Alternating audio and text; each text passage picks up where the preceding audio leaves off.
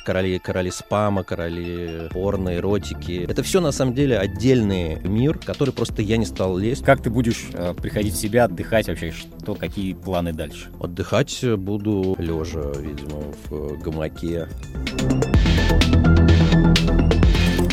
Итак, проект «Холивар». История Рунета журналиста Андрея Лошака а, завершен на канале «Настоящее время». Седьмая, последняя серия вышла а, в эфир. Ее можно найти и на сайте «Настоящее времени», и в Ютьюбе.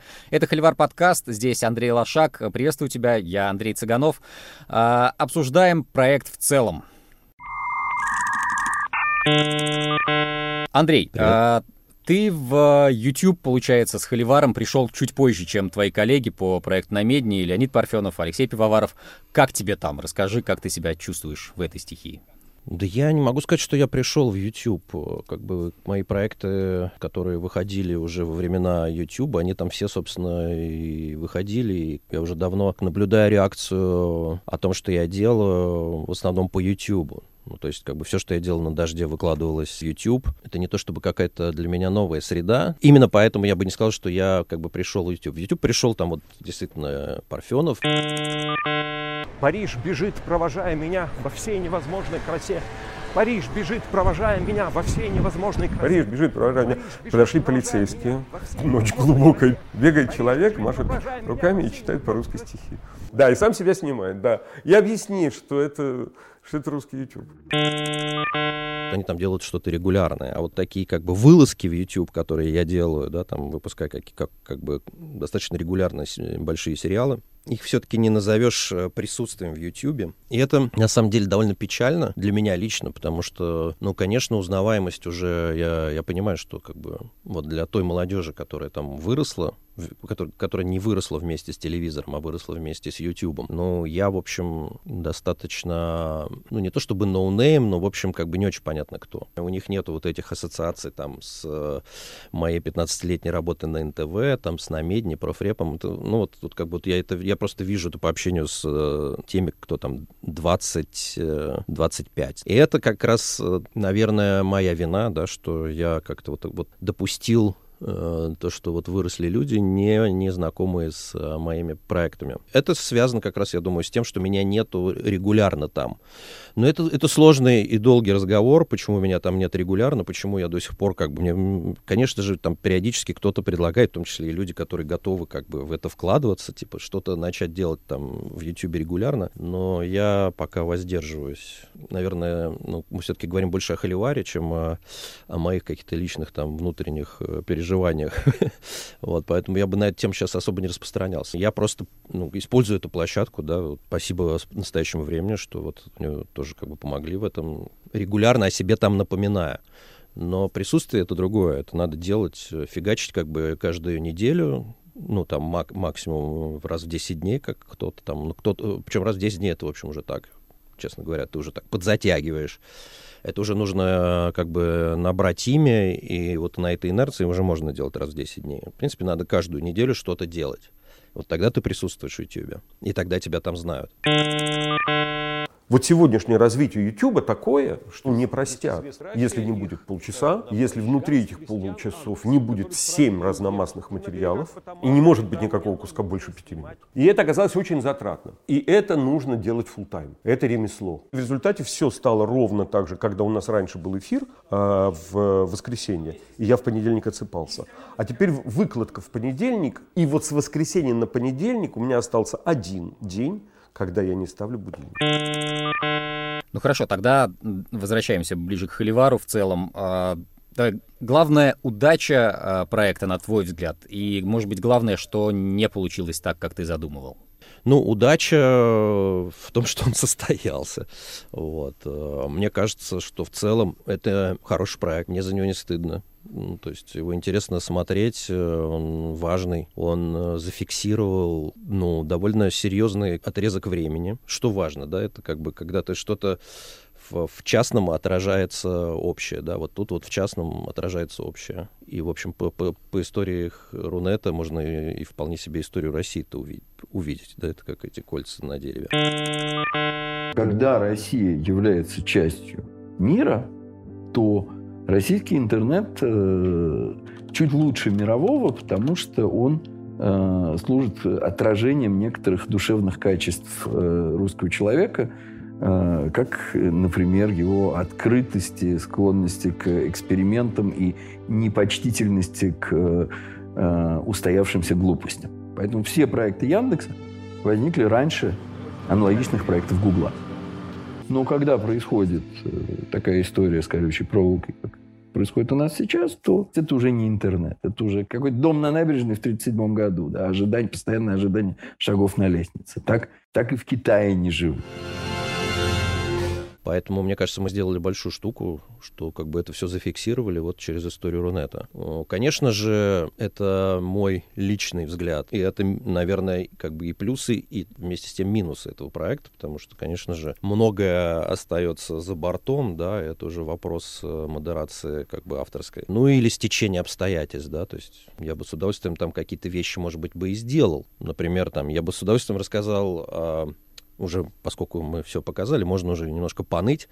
Вот. Я бы с удовольствием, например, рассказал э, о индустрии как бы вот э, сервисов знакомств, и вот в эту сторону бы чуть-чуть копнул, потому что там много интересного на самом деле. Сайты знакомств, места для приятного общения, поиска друзей, романтических отношений, любви. Сайт Мамба, который был первым и мощнейшим таким ресурсом который сделал Андрей Андреев, как бы супер успешный чувак, э, такой IT-предприниматель э, российский, который до этого там сделал всякие там сервисы контекстной рекламы, потом уехал в Англию и сделал Баду. Но Андрей Андреев мне отказал в интервью. Ну, что я теперь могу сделать? И как бы все, и вместе и с этим как бы одновременно накрывается э, вся история про сервисы знакомств, что без Андрея Андреева это неинтересно. Ну, то есть как бы я же как бы должен разговаривать с создателями, а не с а, теми менеджерами, которые сейчас там значит, делают этот проект, а, основанный Андреем.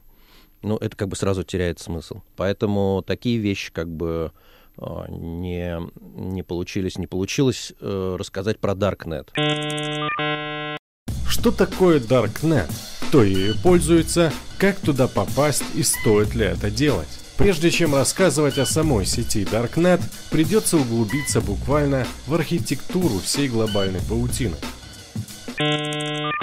И про серый Рунет, да, скажем так, там про всякие спамы, короли, короли спама, короли порно, эротики, каких-то таких э, знакомств, но, скажем так, с определенного плана девушками. То есть вот как бы вот это про, про гэмблинг. Это все на самом деле отдельный э, как бы мир, в который просто я не стал лезть, потому что понял, что как бы если я сейчас туда полезу, то я оттуда уже не выберусь. И как ну, то есть это просто реально отдельная история совершенно. Вот. И хакеры, которая, безусловно, отдельная совершенно тема. На самом деле мы если бы у нас было время и силы, мы могли бы сделать об этом историю отдельно, но просто мне, я просто уже сейчас вот физически не успевал. У меня осталась довольно серьезная какая-то вот база наработанная по этому делу, и посмотрим, может быть, мы к этой теме вернемся. Именно к теме Даркнета. Принципиальное отличие Darknet от общедоступного интернета – это особые правила работы в сети. Темная сеть привлекает цифровых сталкеров, мошенников, бандитов, но также крайне талантливых программистов или просто любителей жить не по правилам.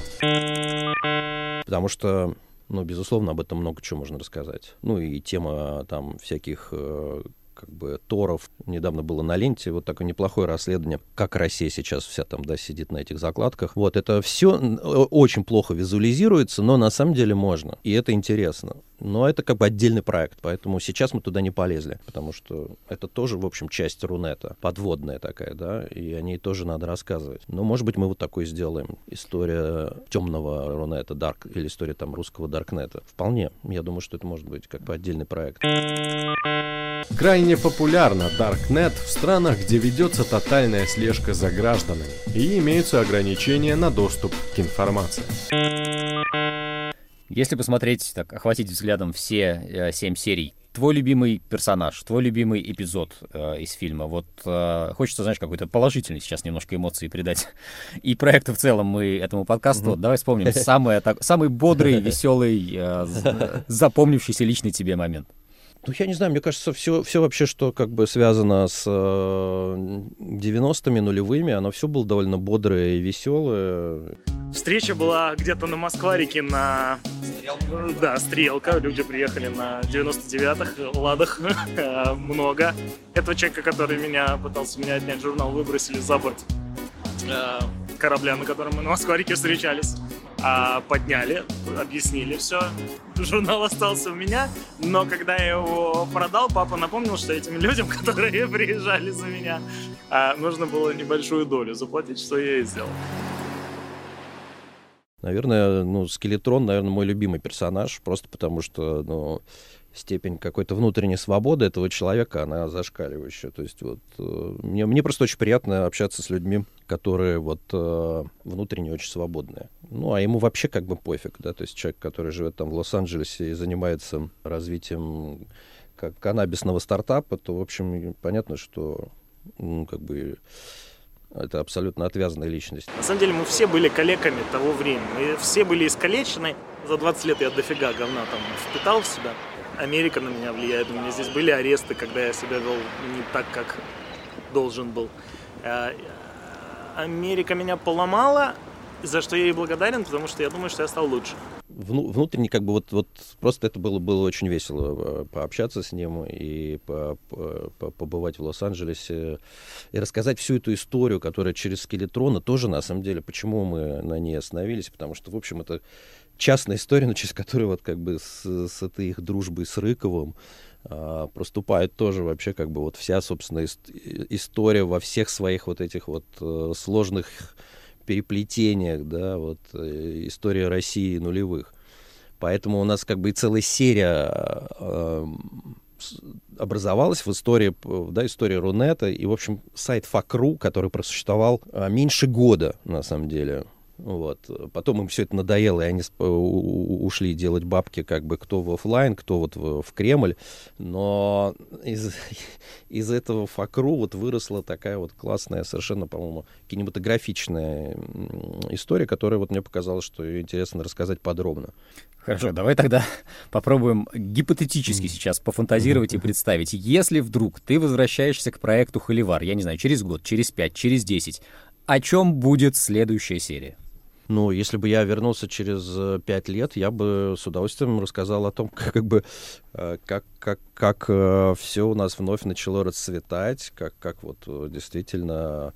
Дело в том, что у нас же действительно колоссальная база для этого, да, то есть русские программисты по-прежнему одни из сильнейших в мире, выигрывают Олимпиады, и как бы, ну вот брат Дурова это не то чтобы такое, да, э, некий ми- полумифический образ, а брат Дурова это как бы, ну, это, это, это реальность. Таких вот людей, братьев Дурова, да, как бы здесь очень много. Поэтому я уверен, что как, как только как бы падут оковы, да, то тут начнется невероятный рассвет. И, и деньги перестанут пилить там, да, в Сколково. У нас очень хорошо вот э, в седьмой серии э, русский стартапер, который сейчас э, очень там успешен в Штатах, он говорит, э, почему он, собственно, переехал. Потому что как бы там, там, там не помогают, там не мешают. Мне кажется, в Америке проще делать бизнес. Проще, потому что тем меньше приходится отвлекаться на очень странные и непонятные истории. И в России очень много непредсказуемости в этом плане. Постоянное изменение венчурного климата. Сейчас история с Баринг Восток Capital, когда основателей фонда, который помог создать русский интернет, э, посадили. Ну, мне не нравится тратить свою энергию на на вот эти вещи, на борьбу, да, даже не, не то чтобы на борьбу, в смысле это отвлечения какие-то, которые тебя в конечном итоге не приближают к своей цели.